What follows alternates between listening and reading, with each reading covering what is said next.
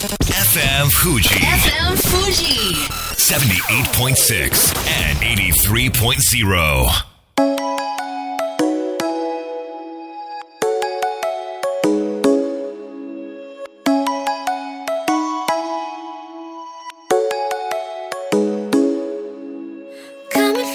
月曜夜のひとときいかがお過ごしでしょうか？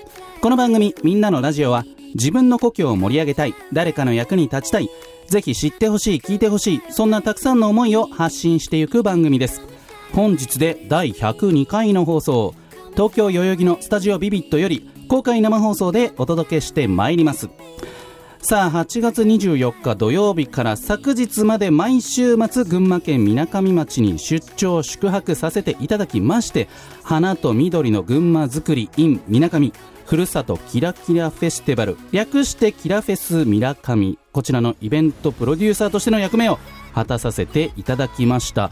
ですから週末は様々な旅館ホテルペンションを転々としたわけですけれども途中9月21日が私の誕生日でございましてここはこの日だけは豪華絢爛に行ってやろうと1泊2万円の有名ホテルに泊まりまして、まあ、独身貴族風に一人の時間を贅沢に過ごしてやろうと考えていたんですけれども、まあ、気づいたのがですねそこのホテルのディナーそして翌日の朝食もビュッフェ形式なんですよ。そうするとですねまあ大会場に行くわけですけれども結構これがお一人様だとやりづらい。なんかビジネスホテルだったら全然いいと思うんですよね。お一人の方ばかりなので。ただ今回はそういうところではなくて、さらに3連休初日ということもあって、家族連ればかりで、そのワイワイガヤガヤした中にポツンと一人、さらに私、そのホテルに申し込んだ時に、お誕生日ケーキなんてうかつにも書いてしまったので、その一人の席にサプライズ風のケーキが届いて、何この演出と、なんか自分で感じてしまったわけですけれども、まあ、次お一人様の時は、お部屋で食事を楽しめる、そんなスタイルの宿に泊まりたいなと感じました。こんばんは、DJ 西川俊也です。さあ、そして番組の進行はもうお一方。どうも毎日健康唐揚げ生活有野いくですよろしくお願い申し上げますよろしくお願い申し上げます。西川さんお疲れ様でした。そしておめでとうございます。ありがとうございます。ここでいつメール紹介いたします、おはい。はい。西川さん昨日はみなかみ町匠の里でのクラシックデイお疲れ様でした。ありがとうございます。東京音大の学生有志の皆さんの弦楽40章、声楽はとっても素晴らしかったです。初めての試みでいろいろ大変だったと思いますが、うん。同じメンバーで同じ曲を1年後あるいは2年後にやったとしたら全く違うものに成長していると思いますうん。私のような素人が期待するレベルが高くおこがましい限りですがまた演奏会の企画を期待していますありがとうございましたありがとうございます。誰からのメッセージですかね？こちらは名前は書いていないんですけれども、おそらくはい。ここここ。ここここここ？こ えっとですね、おそらく太郎の小屋さんかなね。と思うんですけれども。ですよね。この内容からしたら。いや、っていうかね、現場に来てくれたんですよ、太郎の小屋さん。えーさすごくないですか？はい。みなかみ町の匠の里に来てくれて、まあ、このイベントあのコンセプトを分けさせてもらって10日間のステージだったんですけれども、まあ、アイドルデーアーティストデーパフォーマンスデー古典デー体験デーキッズデーとかいろいろ10個分けて、まあ、いくちゃんにはアイドルデーと、はい。そしてアーティストデアーパフォーマンスデーでは司会をはいやっていただいてという感じでね、もう大活躍していただいたんですけれども最後昨日がクラシックデーで、まあ、東京音大さんに出ていただいたんですけれども結構なんか外でのステージに慣れてなくてそういう音大生が、はい。いや譜面を置くじゃないですか、はい。そうすると風で飛んでななんかこう弾きづらかったみたいな様子があって、はい。ただその太郎の小屋さんに現場で言われたのは、はい。やっぱ音大生だったらその風が吹くことも予測してなんかそういう風が吹いても大丈夫な譜面があるらしいんですよ。譜面台っていうか、それを準備するのがプロですねみたいな。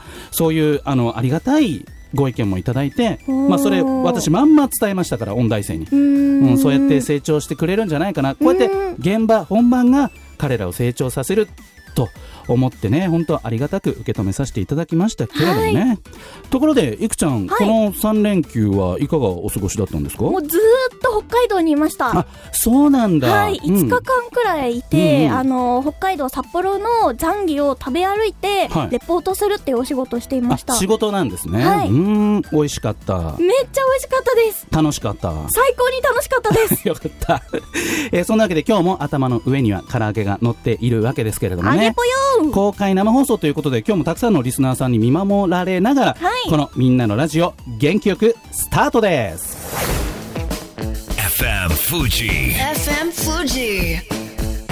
78.6 and 83.0. この番組は株式会社フレイマアペライオン株式会社柴田ホーム会計事務所甲州藤川本菱純米大吟醸の提供でお送りします。さあここからは当番組のコメンテーター株式会社フレーマの大室秀明さんに登場していただきましょう。大室さんよろしくお願いします、はい、よろしくお願いします。まあそんなわけでね、はいはい。ちょっとお一人様の私のこの誕生日計画っていうのは。ケーキはしんどいですね、さすがにうね。どうしようみたいなね、もうなんか、周りの方から薄い拍手がね、きつい、きつい。本当すいませんって感じでしたけれども、大室さんはなんかお一人様でこんなことやってますみたいなことありますか？あのね、すごい似たようなことのお一人様をしたことがあってう、なんだろう。あの、富屋レストランで、藤屋レストラン、あれ、はいうんうん。誕生日に行くと、はいサプライズでケーキが出るんですよ。はいはい。でね嬉しいですね。はい。それ、なん僕、基本的にファミレスとかも一人でちょんちゃん言行っちゃうので。うんうん。富屋レストランに一人で行っちゃったんですよ、誕生日の時に僕も。それはなぜかっていうと、たまたま忙しくて、近くにも富士屋レストランしかなくって、うんもう仕事の合間だし、ちょっと食べて帰ろうかなっていう感覚でうん入ったんですけど、まあ会員情報を覚えられてると。あ、そうなんだ。はい。素敵なホテルじゃないですか。そうなんですよ。え、富士屋ホテルさんって、はいレストラン、レストラン。あ、レストラン、はい富士屋、あ、そうなんですね。富士屋のレストランですね。はい。だからファミリーレストランです、俗に言う。まだお店の方は良かれと思ってね、やってますから。はい。で、あれは、あの、ハッピーバースデーの歌を、その、レストランにいる全員で歌うんですよ。厳しい。厳しいな、まあそれは。まあ逆にそうなってくると、今度はスイッチ逆に入って、皆さんありがとうございますで、テンション上がって助かったっていうのは逆にあるんですけどね。そっかそっか。もう振り切ってくれたらいいですよね。はいはいそっかそっか。はい。ということで、続いてはこちらのコーナーです。街行く藤川のコはい。深澤亮さんです。よろしくお願いします。よろしくお願いします。では、自己紹介、そしてプロジェクトの紹介をお願いします。はい、あの、普段はですね、東京目黒区で、えー企業のブランディングをサポートする結び株式会社というのをやっているんですが、うんまあ、私の地元、藤川、あの、山梨県藤川町で、えー、町行く藤川プロジェクトを主催しております。はい。ありがとうございます。ちなみに、深澤さん。はい。お一人様でこんなことをやったことありますとか、ご経験ございますか？もう、一人は慣れてますあ、から。慣れてますか？ええうん。まあ、いろいろ。もう焼肉でも、えそうですね。寿司でも、寿司でもね。もうどこでもも行けちゃう。いけちゃいますね。もうカウンターで寿司を、回転寿司とか行っちゃいますね。もうだいぶハート強い感じ。さすがだなという感じですけれども。さあ今日はですね、本菱、はいそして藤川町のはい原点を探りたいなと思うわけですけれども、あのー深澤さん、はい藤川町って、はい藤川町という名前になって、はい今からどれぐらい前の話なんですかねもうそれって10年ぐらい前ですよ。あ10年ぐらい前なんですへね。あのですね、私が調べたところによりますと、はい藤川町はかつて梶川沢、はいそして増穂、はいこの2つの町に分かれていたとそうですね。いうことなんですよね。はい。でこの2つの町が、まあ、10年前ですかね。併して藤川町になって、はい今は人口1万人ちょっとの町ということなんですけれども、うんかつてこの梶川沢はですね、はい。かなりにぎわいを見せていたようで、うん。こう山梨や長野の米などがはい。集まる物流拠点だったとーナそうですね。おーいうことなんですよね。まあ、なのでこの時代はかなり、まあ、今の景色とはだいぶ違っはてにぎわいがあった、この頃に飲まれていたのが本菱だったのではないかとい。う記録が残ってるんですよね。そうですね。はい。そう、すごいんですよ。まあ、ですから、それが今から120年前のこと、そうですね。ということで、はい。まあ、この地域のお酒として親しまれたわけですけれども、うんはいまあ、時代の流れとともにこううんだんだんなくなってしまったということで、これを復活させようっていうのが今回のプロジェクトと。そうです。はいなんか。僕が喋りすぎてます？いやいやもう全部勉強し直喋っていただいてしたんですよ。はいちゃんと勉強し直して。はい、ありがとうございます。だから、あの、深澤さんも、この歴史っていうのは、もはいうちゃんと頭の中に入っていて、そうですねと。いうことですよね。はい、もうあの小学校、中学校の時の社会科で我々は教わりますから、うーん、そうなんですね。やっぱこれ、記録っって大室さん、はい。あのなくなっちゃうことってあるんですか？なくなりますよ、やっぱり、なんだかんだと。そもそも日本酒ってのはやっぱりどれも歴史があるわけですよね。はい、もう日本酒自体がそもそもおみきとの関係があるので、うんうん。神社の隣に酒蔵ができるっていうのが通例なので、なので神社の隣にある酒蔵は今も歴史を残したまま続いてますけど、まあうん酒蔵自体もなんか家が建て壊れちゃったりとかで移す場合もあるので、うん。場所を移してしまったところはなかなか歴史が薄くなっちゃってるかなっていう感じですね。で深澤さんははいこの本菱の存在はどうやって知ったんですか、あこれはね、もう小さい頃から、うん。もう前の家は酒蔵だったんだってことで、まあ、親戚中とかね、周りの人からも言われてましたから、うん。うん。あそんなもんかなと。うん。改めてこの本菱をはい。復活させようと思った、うん。こうモチベーションはい。どこから来ているんですか、もともと僕がね、そのブランディングの仕事やってたっていうことと、あとはまあやっぱり過疎の町ですから、はい。あの、そういうブランディングのね、こう考え方で、うん。えー地域を盛り上げることができないかなということが、やっぱり本飯を復活させようということにつながりましたね。で現在3期目なわけですけれども、やはりもう大企業さんの CM というわけにはいかないわけじゃないですか、はい。テレビでバンバン広告打ってっていうわけにはうん。いかないので、本菱ならではのはい。この宣伝方法っていうのがいろいろこう今までもね、うん。このコーナーでもたくさん伝えてきたわけですけれども、はい。この口コミの広がり具合って実感としてはどうですか？あの本当にね、あのじわーっとした感じではあるんですけど、でもうん。振り返ってみると、あやっぱりあのどんどん広がってきたんだろうなというふうには思いますね。う。ん。そして今回ですね昨年ですか、はい。桜プロジェクトをはい。やったわけですけれども、はい。今回もまたあるんですよね。そうですね、あの桜のオーナーになろうということで、うん。あの地元の藤川町にはですね、山梨県唯一の桜の名所100選の大星公園というのがあります。うん結構ね、知ってる人少ないんですけど、少ない。あ山梨県内の人でも少ないですね。えーでも桜の、桜のはい。その名所なんですよね。そうです。あ富士山も見えますし、うんうんうん。この木の下でね、自分のその、まあ、ネームプレートのある、はいあの桜の木の下で本菱飲んでいただきたいなというふうに思いますね。ってことは、このコーナー自体、はい山梨県の皆さんにまず、そのはい本菱、そして藤川町のことを知ってもらうっていう点ですもいいかもしれないですね。いや、でも本当山梨県内でも知ってる人少ないですから。大問題ですね、これは。もったいないんですよねもったいないですよね。はいまずは県内の人に、ええもう、簡単に行けますからね、うん。行県内であれば、はい。アクセスいいですから、うん。来ていただいて、そして県外の方にもええ。広がっていったらいいなと思うわけですけれども、この桜プロジェクトは、はい誰でも桜のオーナーになれる、そうですそんなプロジェクトでしたっけ？はい。あのークラウドファンディングまたね、11月ぐらいからおそらく今年もやると思いますんで、うん今、まあ、あの、藤川町のね、役場の皆さんと話をしておりますが、はいあの、役場の皆さんももう全面協力をしていただいておりまして、はいこの桜の名所100選に自分のね、桜が持てるっていうのはなかなか全国見回してもないと思いますから。そうですよね。例えば、この桜が有野育の桜だよってなったら、はい。こうファンの皆さんは、はいその桜の周りではい花見するんじゃないですか、私もイベント開きたいです。見て見て、この桜あみたいな。そうだよワイの矢で。そうそうそうって言いたいそうですね有野育っていうね、はいネームプレートついて、はい。ネームプレートってつくんですか？つきます、つきます。つくんだ、言って自分で驚いたわけですけれど。ということで。ぜひね、多くの皆さんに参加していただいて、はい自分の桜だと思えば、毎年ね、その成長の様子を見たいでしょうし、はい県外からやってくる理由にもなるかなと思いますので、はいえーぜひ多くの方に参加していただければと思います。さあ、それでは最後に深澤さん、リスナーの皆さんにメッセージをお願いいたします。あの、大星公園から富士山見えるんですよね。うんで、そこの満開の桜の下で本飯を飲んでいただくというですね、これも本当にね、超日本的な、日本的な美の文化だと思いますんで、はい。これをぜひ藤川町に来てやっていただきたいなと思います。はい。というわけで、ここまでは深澤亮さんでした。ありがとうございました。ありがとうございました。さあ、続いてお届けする曲はですね、えー昨日の話なんですけれども、地元水上町の利根商業高校という学校がですね、吹奏楽でこの曲を弾いて、さらにダンスをつけてお客さんを喜ばしてくれたんですね。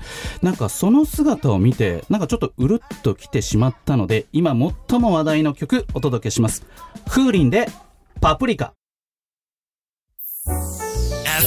FM Fuji. FM Fuji. 78.6 and 83.0.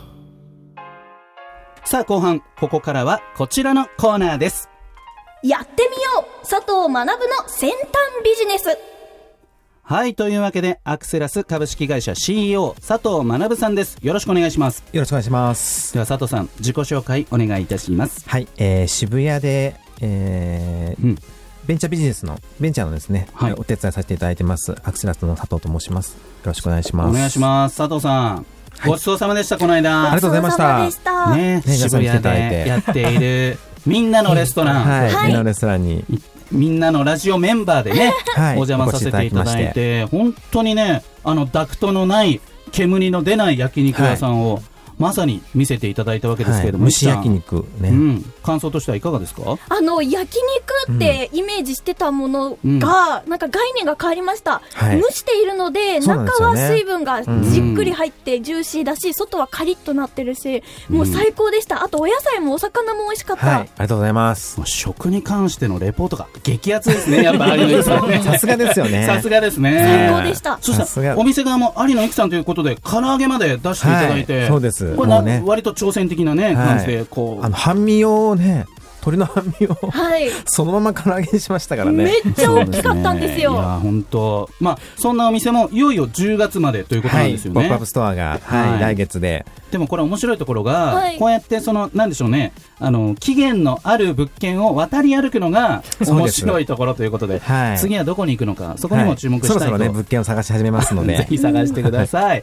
さあ、そんな佐藤さん、焼肉屋のオーナーだけやっているわけじゃありません。ビジネスを構築していくプロなわけですけれども、今日は一体どんなお話をしていただけるんでしょうか？はい、えー先月からこのコーナーいただきまして、うんあのビジネスモデルのお話しさせていただくことになったんですけども、はい。まあ、本業はあのー日本のベンチャーですとか、うんまあ、韓国とオーストラリアとかのベンチャーを日本に連れてきたりとかして、はい。